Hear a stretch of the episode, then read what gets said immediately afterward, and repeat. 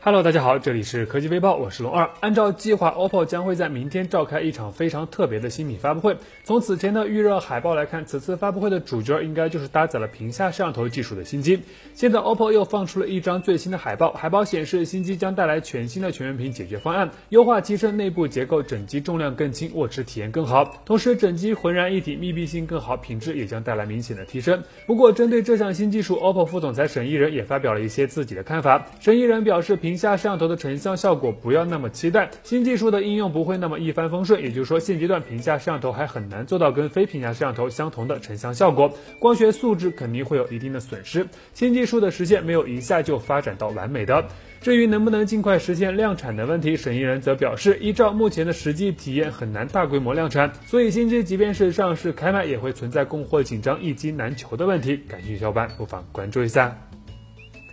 按照计划，华为会在今年的下半年推出全新的 Mate 三十系列新机。现在有海外媒体提前放出了一些关于 Mate 三十 Lite 的消息。外媒表示，按照往年的惯例，今年的华为 Mate 三十系列除了 Mate 三十和 Mate 三十 Pro 两款旗舰之外，还将推出一款低配版本的 Lite 机型。该机将采用挖孔全屏的设计，后置浴霸式四摄，具体规格为两千四百万加八百万加两百万加两百万，并将后置指纹识别。其他方面，华为 Mate 三十 Lite 的屏幕尺寸或为六点四英寸，IPS 材质，分辨率为二三幺零乘幺零八零，前置两千四百万像素自拍镜头，搭载最新的麒麟八幺零处理器，提供六加一百二十八 GB 和八加一百二十八 GB 两种存储版本，内置四千毫安时的电池，支持二十瓦快充。从这些参数来看，作为 Mate 三十系列的入门款，整体还是比较均衡的。另外值得一提的是，一般情况下，Mate 三十 Lite 在国内会归属于麦芒系列。去年的 Mate 二十 Lite 对应的是麦芒七，但今年的麦芒八已经提前发布了。那这款 Mate 三十 Lite 在国内又会以什么身份登场呢？拭目以待吧。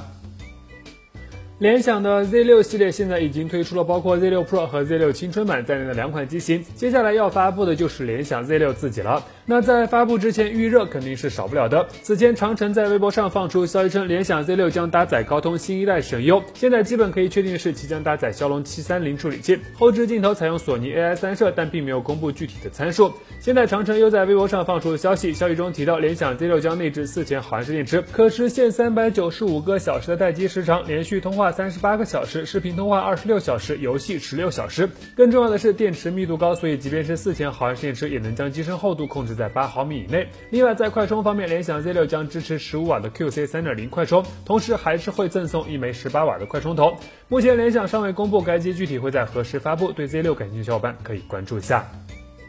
今天凌晨，苹果正式放出了 iOS 十三、iPadOS 以及全新的 macOS 的首个公测版更新。但需要说明的是，如果你已经安装了开发者版，是收不到公测版的推送更新的，因为二者在系统版本号上是完全一致的，都是幺七 A 五五零八 M。整体系统的稳定性并不是太好，ZDNet 甚至将其称之为苹果近些年来体验最差的一版 beta 系统。所以，如果你的 iPhone 是作为主力机使用，还是建议谨慎升级。那提到 iPhone，咱们再来聊聊计划在九月份发布的 iPhone 十一。现在有配件厂商放出了一组基于 iPhone 十一 Max 开模的最新保护套渲染图，图中再次确认了新机将会采用方形的后置三摄模组。另外就是原本条形的静音键将可能调整为圆形上下波动的设计。至于新 iPhone 是否会换用 USB-C 的接口，目前还不好说。但考虑到新款的 iPad Pro 都已经用上了新 iPhone 就范的可能性还是非常高的。所以你更喜欢 Lightning 还是 USB-C 的接口呢？